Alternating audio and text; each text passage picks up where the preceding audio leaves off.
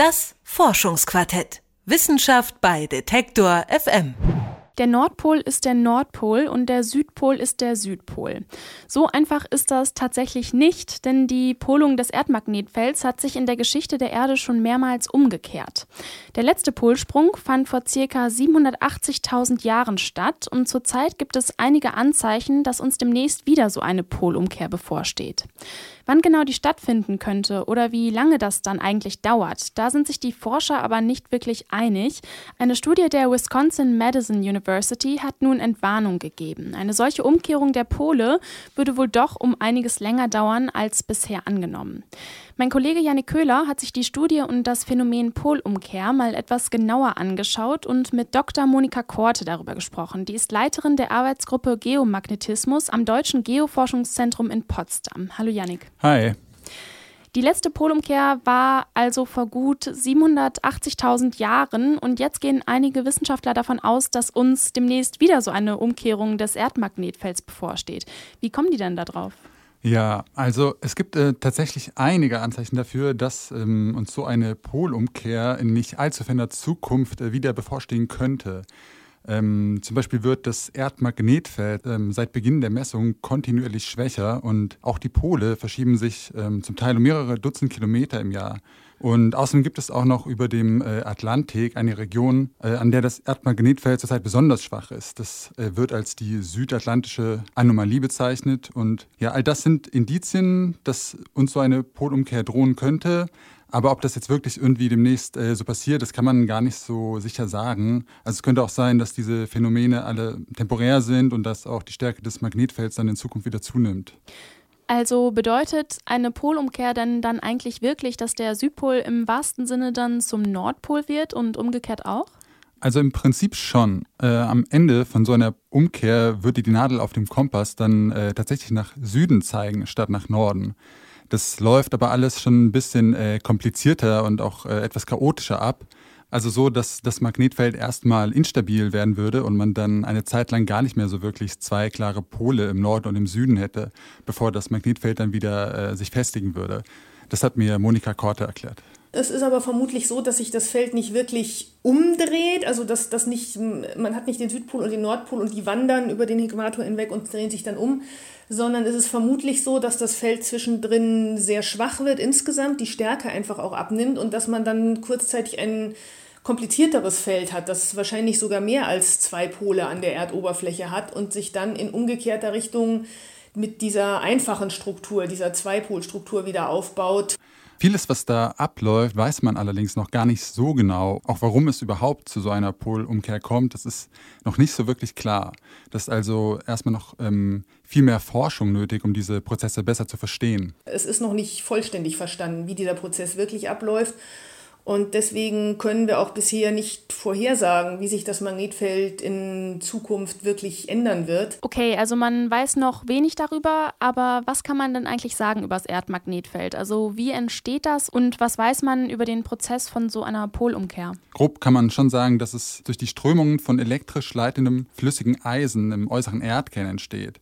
Also durch diese Strömung im Erdinneren entsteht unser dipolares Erdmagnetfeld, also Nord- und Südpol. Und ähm, die Fließrichtung kann sich allerdings auch ändern dann kommt es halt zu so einer Polumkehr. Und ähm, warum das passiert, das ähm, weiß man, wie gesagt, einfach noch nicht so genau, aber es ist jedenfalls im Laufe der Erdgeschichte immer wieder mal vorgekommen, allerdings auch in sehr unregelmäßigen Abständen. Es ist zwar in der Erdgeschichte sehr häufig, also, häufig aufgetreten, aber nicht wirklich regelmäßig. Die Zeitabstände zwischen solchen Umpolungen sind extrem unterschiedlich. Das reicht von einigen Zehntausend Jahre bis von ähm, mehrere Zehner Millionen Jahre, dass das Feld dann auch mal stabil war. Und ähm, ja, das macht es eben auch so schwierig, ähm, es vorherzusagen, weil man noch nicht mal sagen kann, die letzte Umkehrung ist überfällig, ähm, weil die Zeitabstände einfach so unterschiedlich sind.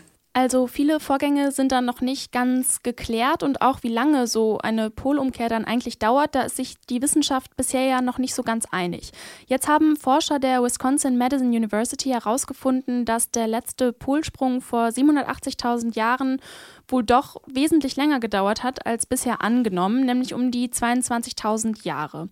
Was war denn da bisher der Stand der Forschung? Ja, was so die äh, Dauer der letzten Polumkehrung angeht, da gehen die Schätzungen bisher schon äh, sehr weit auseinander. Also eine italienische Studie zum Beispiel von 2014, die ist da etwa zu dem Ergebnis gekommen, dass die letzte Polumkehr wohl nur an die 100 Jahre gedauert haben soll. Also so schnell abgelaufen äh, sein soll, dass man das in einem Menschenleben tatsächlich äh, hätte miterleben können. Und ähm, die Wissenschaftler um äh, Brad Singer von der Wisconsin-Madison University haben nun allerdings nochmal äh, deutlich umfangreichere Untersuchungen gemacht. Ähm, sie haben etwa Eis- und äh, Sedimentbohrkerne untersucht und außerdem äh, ganz viele Proben von erstarrter Lava.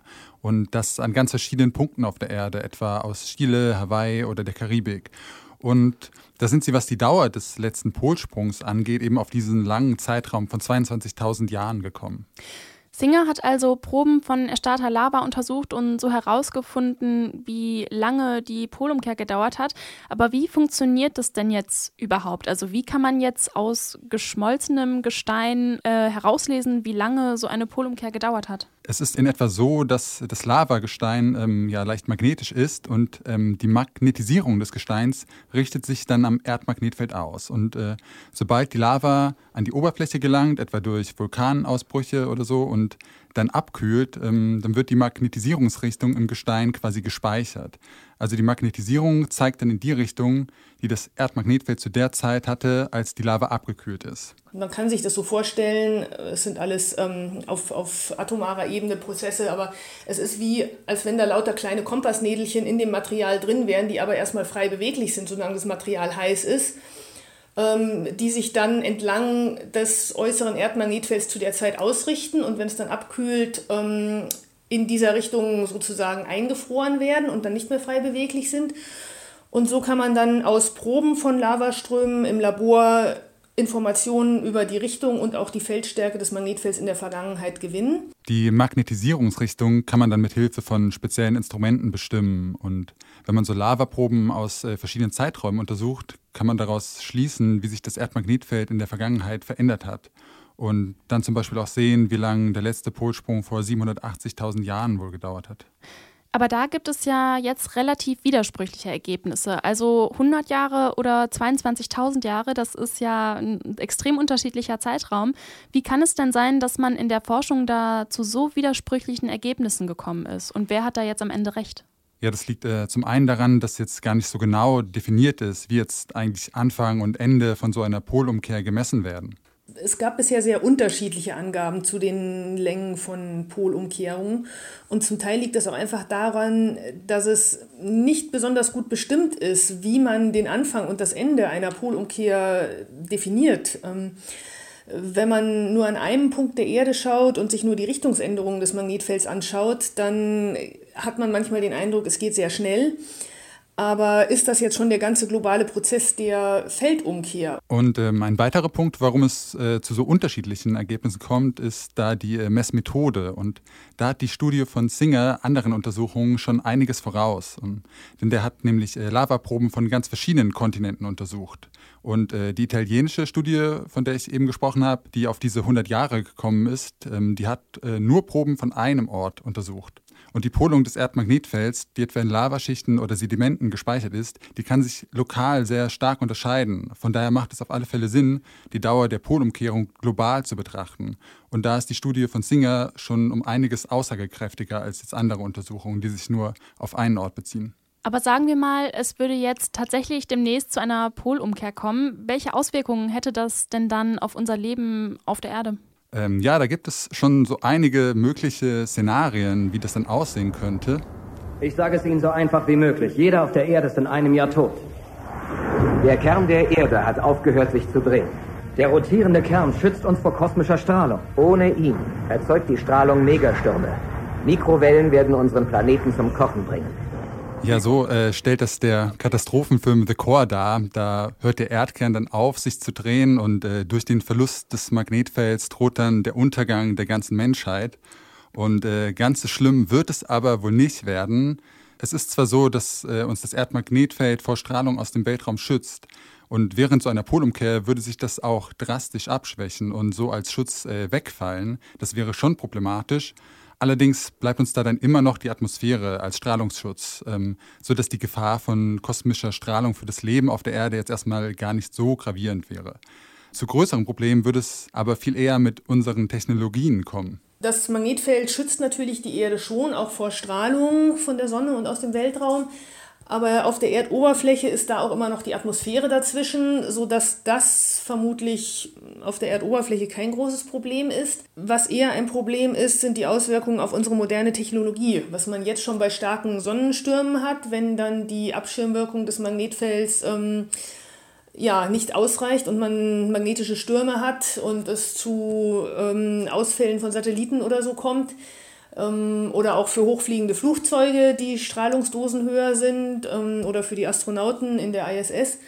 Ähm, wenn das Magnetfeld insgesamt schwächer wird, ähm, werden solche Effekte wahrscheinlich zunehmen. Navigationssatelliten oder auch äh, einige Nachrichtensatelliten werden dann betroffen, aber auch äh, die Stromversorgung könnte beeinträchtigt werden und Störungen im Funkverkehr würden auftreten. Ja, aber ähm, einigermaßen sicher ist auf alle Fälle, dass wir das in unseren Lebzeiten wohl kaum mehr mitbekommen werden und dass der Menschheit, falls es irgendwie in Zukunft äh, zu so einer Polumkehr kommen würde, auch genug Zeit bleiben wird, sich darauf vorzubereiten.